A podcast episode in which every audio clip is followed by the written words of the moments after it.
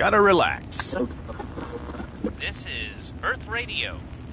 And now here's human music.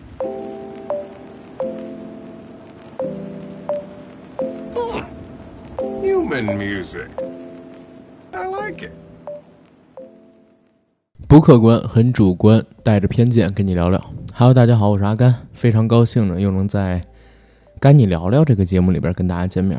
节目开始之前，还是请各位听友伙伴们点点文章页中或者文章底部的广告，支持一下我们现在的创作收入。今天呢，跟大家聊三个事儿吧。第一个事儿，我不知道大家有没有关注，就是目前号称是中国最知名的网红李子柒，在油管上的粉丝已经突破千万了。我想借着这个口来和大家聊一聊视频创作当中在油管的收入大概是多少。第二个事情呢，就是五一期间国内。著名的视频网站 B 站发布了一个叫做“后浪”的视频，引起了极大的反响跟争议。这一块我也来和大家聊一聊。第三件事呢，就是在我节目录制的二零二零年五月六号的下午三点左右，香港电影金像奖第三十九届的获奖名单以线上直播的方式委告给了大家。阿甘呢也和大家聊一聊这次的获奖名单那些人那些事儿，好吧？哎，开始之前呢，还是先跟大家致个歉。本来说好。我们这个该你聊聊是尽量做到一周双更，但是看想做到一周双更有点难。首先是五一阿甘出去玩了一趟，第二件事呢是最近这些天吧，我一直没有找到合适的选题。既然我们该你聊聊是要聊跟热点，总得有能引起市场关注的热点再跟大家聊啊。五一假期的前几天，市面上边正好也没什么能引起大家关注的事儿，所以阿甘呢也就没更。正好这几天也比较忙。本来我是预计着五月六号金像奖颁完，跟大家聊聊金像奖的，但是今天正好李子柒粉丝破千万的事儿，再有就是前两天后浪那事儿，我也挺想跟大家说说，就绑到一起呗。而且更何况这届香港电影金像奖的获奖名单了，怎么说呢？真没什么好聊的，只能跟大家聊聊外延跟感受。嗯，闲话少说，让我们先进第一个事儿，好吧？根据网络上边现在所报道的一个信息，李子柒呢是在四月二十九号的时候，在油管上的粉丝突破了一千万，成为了目前首个在油管平台粉丝破千万的中文创作者。李子柒他的视频其实阿甘并没有怎么看过啊，我是看过一两期，然后我觉得真是没什么意思，然后那个小清新的状态上也不符合我这人比较躁动的性格，所以后边就完全没关注过。我其实一直搞不明白他为什么会火起来。前两天因为跟朋友在 MCN 的事儿，所以也夹带手聊了聊李子柒。我们两个的看法特别一致，就是如果李子柒不是因为官媒的报道，还有在国外掀起的舆论，可能可能他只能作为一个三线的腰部主播而存在在互联网上，不可能以现在这样大的体量跟这样大的影响力出现在我们的眼前。李子柒是二零一七年八月委托海外有资质运营商发布他的视频到油管上面去的。按照目前得到的一个数据，他全网海外的粉丝有超过一千四百万，其中油管上边就已经超过了一千万，而累计全球的粉丝是过亿的。他其中播放量最高的视频呢，是二零一九年春节发布的年货零食合集，按照数据来看，有五千两百多万在油管上的播放量。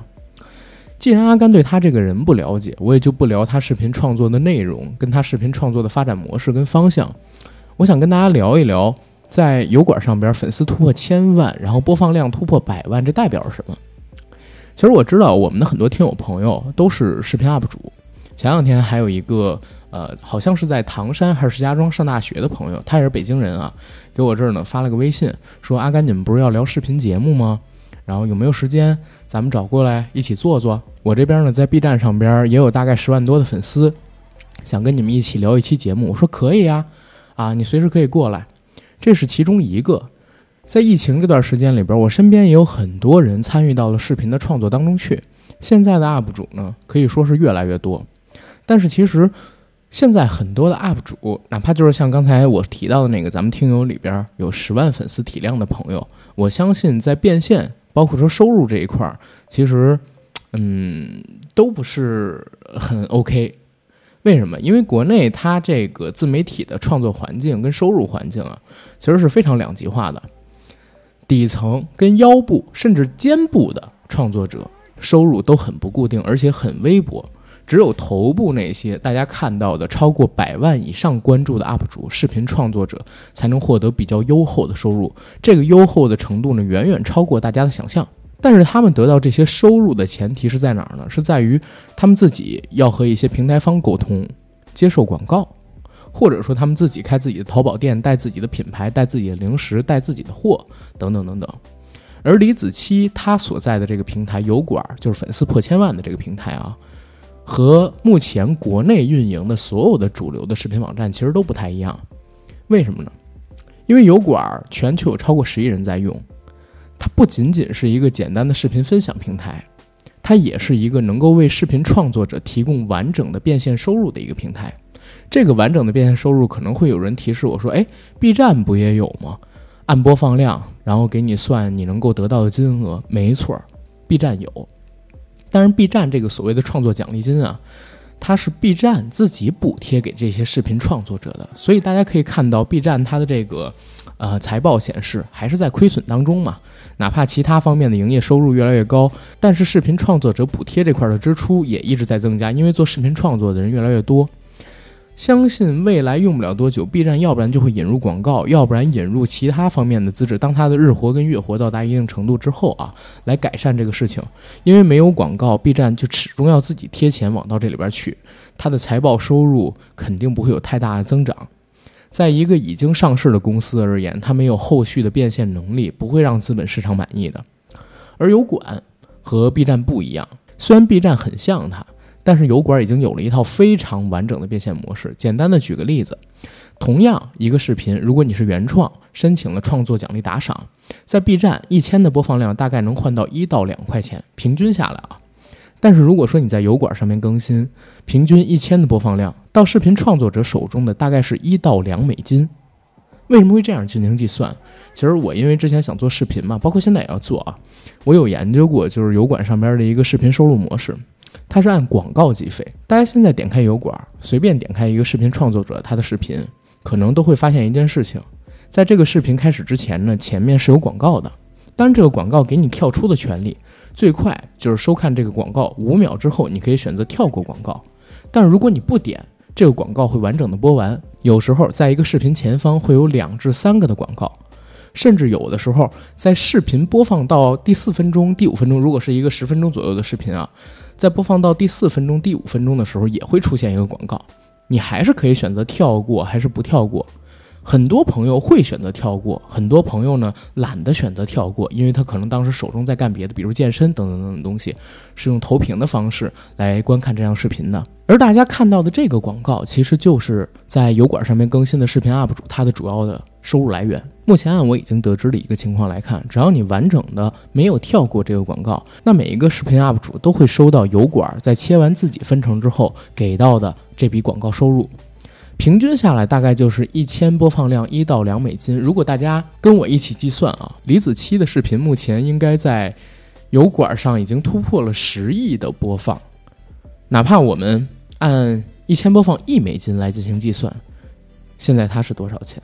我看到他最近更新的视频，每一期都有超过五百万以上的播放量。那也就是说，很有可能每一个视频单一只在油管上更新，就可以给他带来三十五万元人民币左右的收入。为什么我要把这件事情跟大家来讲？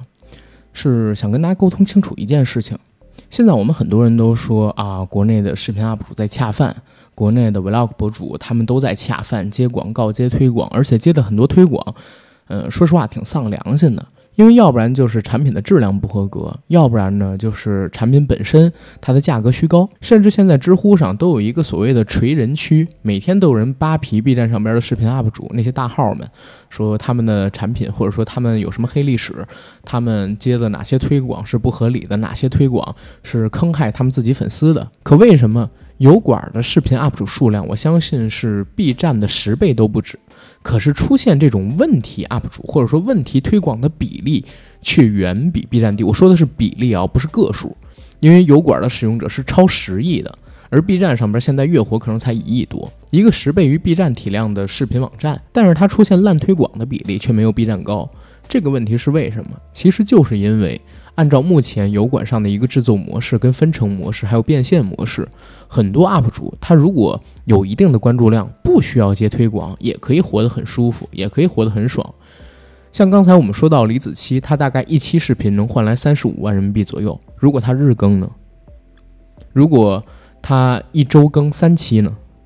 我相信每年他可以通过仅仅创作视频带来的收入，就有可能达到亿元人民币。更何况他有了这么多的关注，这样的名气，他可以上综艺、接商演，包括说他自己的网店现在不也在卖一些东西吗？很多海外的视频 UP 主，或者说在国内却更新着油管的 UP 主们，他们在自己的关注体量到达一定层级之后，都会选择以这样的方式来运营自己，而不是轻易的去接一些国内的淘宝店、网店上边可能说是零食产品或者说是美食产品的推广，就是为了怕踩坑，伤害自己的粉丝。所以，虽然我知道很多人不喜欢广告这种模式，也不喜欢。观看视频前需要先给广告付费的这种模式，但它确实给了很多的视频创作者，尤其是有这种完整变现渠道的网站的视频创作者，保持自己创作独立性的一个基础。因为独立收入才是独立创作的基础。如果你没有独立收入，你谈什么独立创作性，对吧？饭都吃不起。那很多人其实不想接所谓的商业推广，也因为这一点去接了所谓的商业推广。当他有了变现能力之后，他就有了选择的权利。像之前敖厂长不是帮一个叫做《大圣归来》的呃主机游戏做了一个推广吗？结果被骂得特别惨，给出的原因无外乎就是他们给的太多了。李子柒的成功其实给了很多国内的内容创作者一个启示，或者说一个正确的引导方向，就是如果我像他一样，也选择一个合适的平台，一个。能够为我带来足够多创作收入的平台，那我只需要做好内容就行了。我不需要去做太多的恰饭工作，做太多的恰饭视频，做所谓的商业推广，不需要，或者说不太需要，最起码不影响我本真的情况下去考虑自由跟变现之间的问题。当这样的意识被普遍形成之后，我相信也会倒逼着国内的那些平台方去做转型、去做改变。为什么说是倒逼呢？是因为大家根本就不知道，目前国内的这些平台方和我们这些做内容的人地位有多么的不对等，我们的权利有多么被侵占。前两天其实还有一个事情也引起了大家的关注，就是腾讯的阅文啊啊，大家也都知道，目前网文领域，国内网文领域吧，最大的网站，或者甚至可以叫做全球网文创作领域最大的网站吧。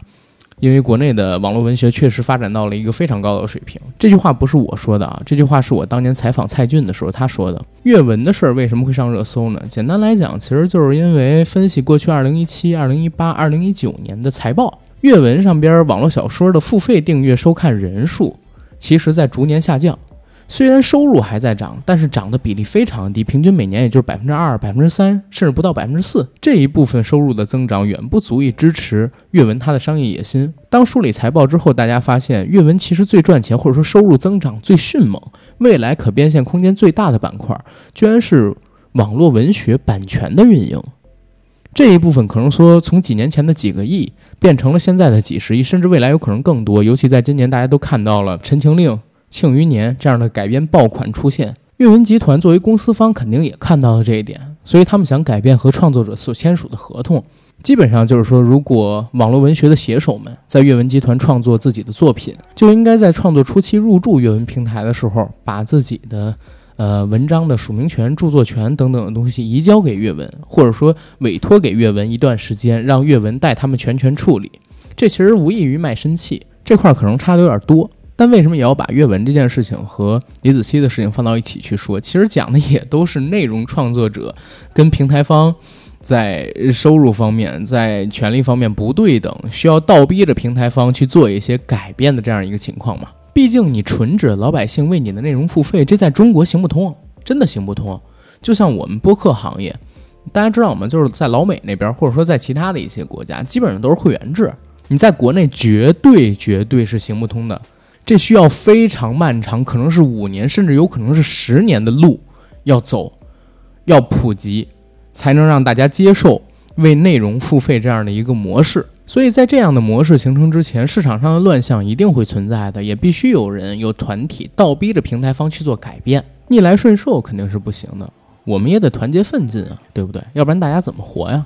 就比如说现在国内某知名的 FM 平台，体量非常大的一个平台，嗯，然后这个平台它就属于是霸王条款。去年我和九哥跟国内嗯某一个跟电影行业有关的公司啊，签订了一个专辑协议，就是在二零一九年的期间呢，跟他们做十六期节目。这十六期节目呢，就是去采访他们合作的一些导演、合作的一些嘉宾，然后还有他们院线要上的一些电影去推荐。当然了啊，我们两个人也会跟他们沟通，如果我们不想推荐的话，我们也可以不推荐，我们要看质量而定。那个专辑，我们很多听友也都知道是什么，它并不在我们硬核电台的专辑里，而是在那个平台上单独做了一个账号，然后运营着。大家知道吗？那家公司二零一九年一月份和我跟九哥签订了合同，费用呢大概是在二零一九年的一月给到了某方，给给到了那个 FM 平台方。然后截止到今天五月六号，我跟九哥呢才收到尾款，而我们的合作可能说在二零一九年年底就停了，二零二零年是否要续，可能要看疫情的发展方向，或者说看疫情对电影行业它的延误情况。大家从我们这个非常简单的例子，可能就能明白，目前国内的内容创作领域里的内容创作者和平台方之间地位、权力的不对等。操，说的我不想说了。然后我们直接进第二个话题。Hello，大家好，我是阿甘。然后刚才呢，我冷静了一下，嗯，有点气愤啊，跟大家来聊第二个事儿，就是 B 站后浪视频的这个事儿。五月三号的时候呢，B 站推出了一个五四青年节的视频，叫做《后浪》。这个视频一经播出，就在朋友圈或者说在网络上边吧，刷屏式的被宣传着。视频的主讲人呢是著名的表演艺术家何冰老师，也是仁义的台柱子。他以上一代前浪的口吻，鼓励年轻一代的后浪奔涌。这个视频发出了之后啊，引起来很多社会上的人的共鸣。B 站呢也再次破圈了。实话来讲，后浪的这个视频，我是在五月五号早上十点左右的时候我才看到。当时在我们硬核电台的微信群里边，其实很多的听友朋友都已经在讨论了，但是我一直觉得没什么兴趣。我一听后浪，我就知道跟前浪有关系。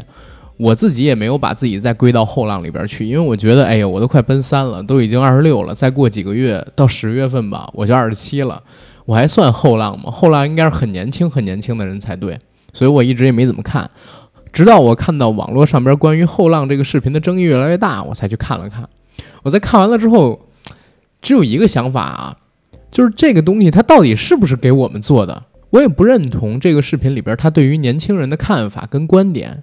这也不能让我产生什么共鸣。然后昨天大概是中午的时候吧，九哥我还有我们的一个同样是九三年的朋友啊，当然了，还有他的老婆也是九三年的，我们四个人聊了聊，发现。我们四个人里边感受最深刻的可能是九哥八三年的人，然后我们三个九三年的朋友对这个事情完全没有任何的共鸣，完全不感冒。这个视频里边，何冰不止一次说羡慕我们这些年轻人，敬佩我们这些年轻人，羡慕我们的态度，羡慕我们的生活观，然后也在潜移默化的告诉我们该以什么样的状态、什么样的形式去生活。但是我觉得这个很可笑，你们知道吗？大家都活了这么大岁数了，我不需要任何人给我灌溉思想，而且这个夸赞特别的生硬，也特别的虚妄。大家明白什么叫虚妄吗？前浪后浪，他现在还能用年龄来划分吗？我觉得并不是的。你像雷军，他是中年创业吧？你像罗永浩，如果按以进入到直播带货这个行业来看的话，他也属于后浪。他能够按照年龄来划分吗？有的人二十多岁浑浑噩噩不思进取，他是后浪吗？有的人三四十岁了，他每天精精神神的，然后充满正能量，每天奋进着。你能说他是前浪吗？翻不出什么人生漂亮精彩的浪花吗？我觉得并不是。B 站做了这么多的视频，我自己看了这么多年 B 站的视频，我第一次觉得好像，哎，小破站怎么离我们年轻人想要的东西越来越远了呢？这个年代的年轻人最不需要的，在我看来就是鸡汤了。大家明白什么是鸡汤吗？就是那种鼓励你、催你奋进的东西。大家都知道，能够改变自己生活的人只有自己。他必须要经过一些事儿，经过一些是非，或者说循循善诱的引导，才能让他变得更好，而不是简单的来一个六零后的大爷。当然，我很喜欢何冰老师啊，跟我说我羡慕你们，我敬佩你们，你们继续吧，你们加油吧。做这种纯粹表达而对我们期待的视频是最不合适的。而且这个认知并不是只有我有。我看到很多网上的媒体大号都在说，这个叫做“后浪”的视频，转发最多的并不是什么九五后跟零零后，只有中年人跟老年人在转发。年轻的朋友们看到了之后，其实并没有得到什么所谓的呃奥利给或者说什么鼓励。大家对这个所谓的视频，或者说对这个后浪事情最关注的，反而是梗。比如说，很多人在呃腾讯新闻关于后浪的那条文章下边写着，不管后浪再怎么努力，前浪只有三个字：涨房租，后浪就会滚回老家了。大家都在拿他刷梗，年轻们都在拿他刷梗。我身边唯一一个。对后浪这个视频感到，哎呀，这个视频真的是代表一代年轻人要崛起，一代人即将老去的，就是九哥，真的是。昨天我们在聊天的时候，他有这个感受，而且很深刻。他的感受是什么？就是原来六零后已经不把八零后跟七零陌生的人当做是后浪了，六零后的人把自己当做前浪。而不把他们这些八零后当做后浪了，八零后就这样被忽略了，这引起了九哥深深的危机感，因为他们八零后这代人可能说已经认为自己是这个社会的中坚力量了，应该属于后浪，要把前浪推翻。但是在六零后所表达的这个视频里边，好像并没有看到他们，已经把他们忽略掉了。九零后跟零零后才是未来。这让我觉得蛮有意思的。我们大家活在二零二零年，作为一个九零后，我自己真的是觉得这个视频就是何冰老师做的这个后浪视频，夸的太过了，而且基本都是以营销展示，做一些所谓的传播，就是为了让 B 站出圈嘛。所以在这为什么聊这个话题？我主要就是想劝劝看到后浪这个视频的不同年龄阶段的朋友们，比如说像六零后、七零后，哎，你们还不老，真的，你们还不老。你们也没必要这么夸我们，你们的人生智慧很多我们都没有，你们走过的桥可能比我们走过的路都多，你们吃过的盐可能比我们吃过的米都多，我们还需要你们不断的引导，你们才是这个社会的基石。六零后、七零后的人掌握着这个社会上边绝大多数的资源，别跟我讲什么创业先锋，对不对？那些都是个例。这个世界的常态就是这些四五十岁的人掌控着社会的资源，而且他们就是比我们要有人生阅历。你们还没有完全被拍在沙滩上呢，你们还要好好的教导我们、鼓励我们、支持我们、给我们机会。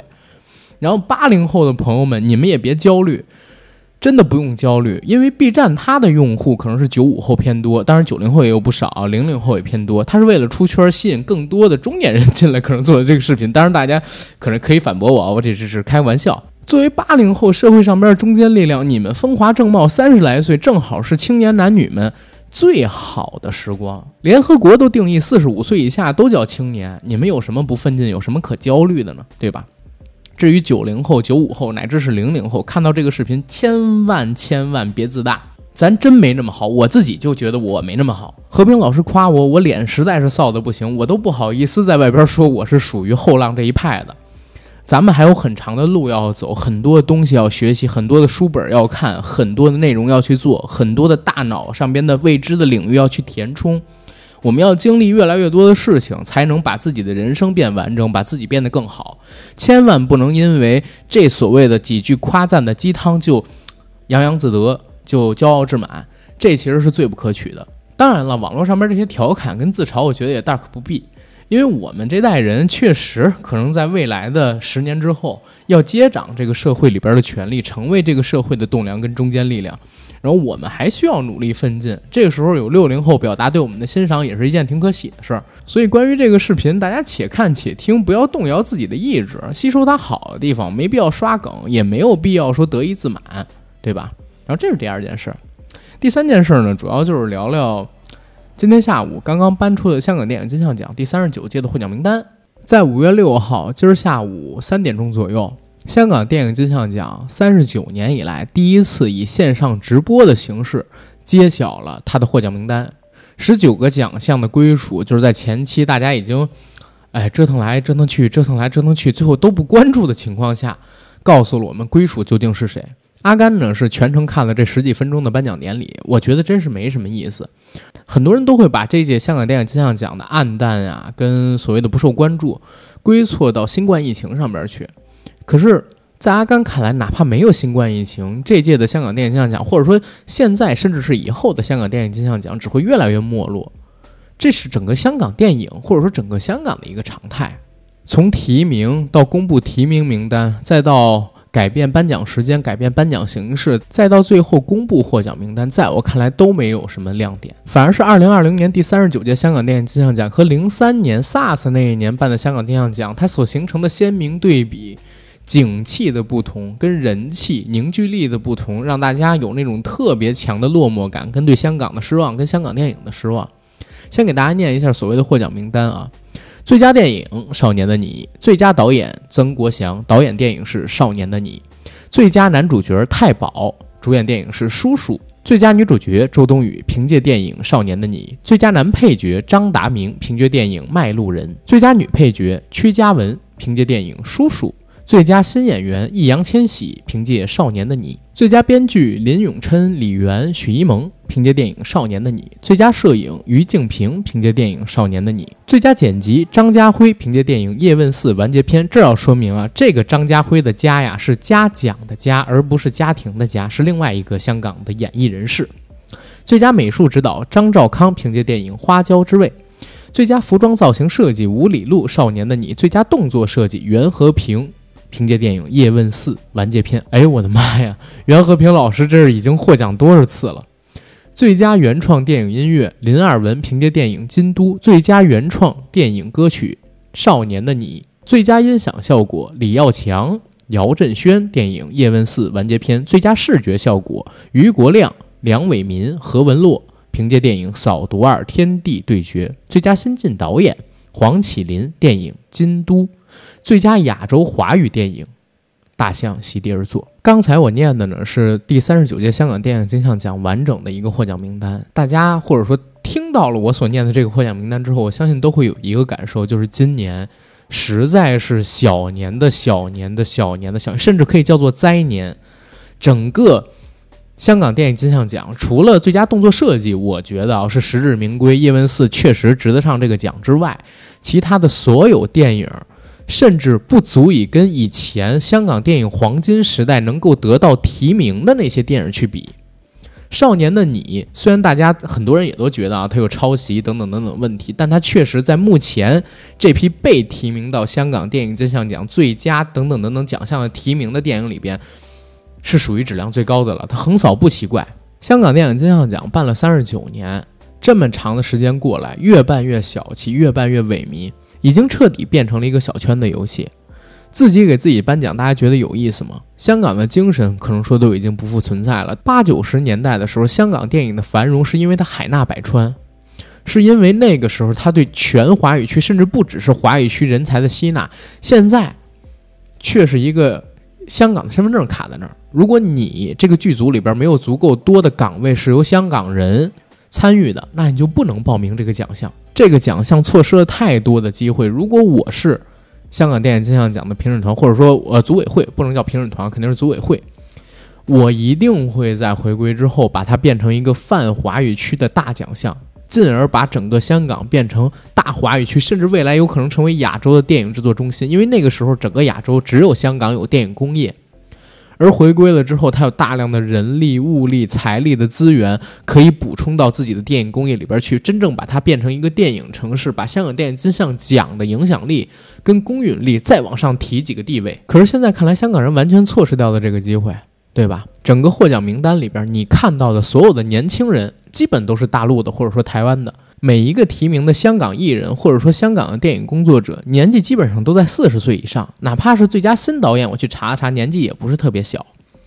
整个获奖名单里边，我觉得值得提的也就三个：一个是最佳女主角周冬雨，一个是最佳新晋演员易烊千玺，再有就是最佳亚洲电影《大象席地而坐》。关于香港电影金像奖的东西，之前我在付费节目里边有聊过，我就不在这儿聊太多。我主要聊的这三个奖项。其实，在颁布提名名单的时候，我不是很看好周冬雨，因为我挺喜欢郑秀文这个演员的，我也挺喜欢以前她的一些歌。我喜欢这个姐姐有多久了呢？可能是在我七八岁第一次看到《瘦身男女》的时候，她演二百三十磅重的大肥婆的时候，我就很喜欢她了。因为我小的时候也胖嘟嘟，我现在也胖嘟嘟的啊，只不过现在瘦下了一点儿。我在看到她演出那个角色的时候，就感觉，哎呀，这个姐姐太可爱了。难道她现实生活中也像我一样，真的是个胖子吗？之后又看了她在《瘦身男女》之前拍的《孤男寡女》，以及像是《钟无艳》《百年好合》《我的左眼见到鬼》。呃，等等等等的作品吧，他跟杜琪峰有很多好的合作，也看了他的《长恨歌》，也看了他其他的一些作品。我觉得这真的是一个好演员。他已经第六次提名金像奖了。郑秀文老师今年年近半百，出道也已经快三十年了。在她这个年纪，作为一个女演员，还能够提名的机会越来越少。而香港电影金像奖这是传统吗？就要让她一直陪跑吗？所以我在提名名单刚报出来的时候，我觉得今年应该会让郑秀文得奖吧。结果没有想到还是周冬雨，当然我知道周冬雨演的确实很不错。可是我如果自己作为组委会的话，我觉得周冬雨年纪很小，他年纪跟我一样大，好像都是九三年的，应该未来还有更多的机会。我应该把这个奖项，哪怕是补偿性质的给到郑秀文。而且郑秀文确实在今年的《花椒之味》，我只看过她今年的这部电影啊，在今年的《花椒之味》里边，我觉得表演的程度是不差的。是配得上提名这个奖项的，给到他，你也算是对他的一个补奖吧，对吧？而且香港电影金像奖，刚才我都说了，你都变成小圈子选了，你还玩什么呀？又不是像前几年桃姐或者说天水围的日与夜一样，有那么强的女主角，以碾压性质的把所有的其他的提名者摁在地上摩擦的那种差距，你就把奖给他不就结了吗？对吧？现在看来，郑秀文老师有生之年还能不能得到这个香港电影金像奖，都是一个未知数。希望她能得到，这个也是我的一个期待。然后第二一个呢，就是易烊千玺得最佳新演员，这是我一早就猜中的，我觉得肯定没跑。首先，我看了几部这个提名最佳新演员的这些演员的电影，我觉得千玺弟弟在这几个提名人的表演里边，确实是演的最好的。这儿呢，就不得不说曾国祥的这个。演员表演的指导功力了，我很喜欢曾国祥，我曾经不止一次的在节目里边说过，甚至在这个三周年我们硬核电台北京的聚会现场呢，还给大家放过曾国祥早期的一部电影，叫做《A.V.》，也叫做《青春梦工厂》。在那里边，我就说，我是因为看了曾国祥抽烟，我才学会了抽烟。我特别喜欢他这个导演，或者说喜欢他当年演的戏，他演过《飞虎出征》什么的。他对于演员的调教啊，真的厉害。马思纯、周冬雨都是在他的调教下才成才的。曾导是一个很懂少年人心理的人，所以他在调教少年人的时候，往往能够发掘到他们心里的那些点，可以把它给刮出来。而这种刮出来的纯粹的少年感，正好是现在的华语圈里边这些青年的少男少女艺人们最缺少的。而千玺弟弟呢，可能说私心来讲，我认为他是 TFBOYS 三个呃小支里边在演戏方面最有天赋的，也是长得最有辨识度的，因为他。没有那么柔和，他很硬朗的那种英俊。你可以说这个孩子有英气，所以当提名名单出来之后，我毅然决然觉得我我千玺弟弟应该会得奖。得知他得奖的消息之后，还截了个图，然后把这个图呢给发到了微博上边去。而这个奖项也算得上是第三十九届香港电影金像奖里边我第二满意的奖项吧。然后第一满意的奖项呢，就是这个最佳亚洲话语电影，颁给了《大象席地而坐》。这个事儿呢。这个事儿，回头我我要不然我开一个付费节目跟大家聊吧，我也不在这个节目里边跟大家说太多了，好吧？总之，在这部电影拿到了台湾金马奖的最佳影片，还有这次香港电影金像奖的肯定之后，证明它是一部好电影。也确实，我在看了这部电影之后，我觉得它是像胡波老师说的一样，他创作出了一种电影的新的语言跟视听模式。然后在这儿呢，呃，把敬意。传递给在天上的胡波老师，然后就好了。然后这就是今天三件事儿，也不跟大家聊太多了。希望下一次见面不会太久，我们跟你聊聊，不见不散。记得点广告啊，拜拜。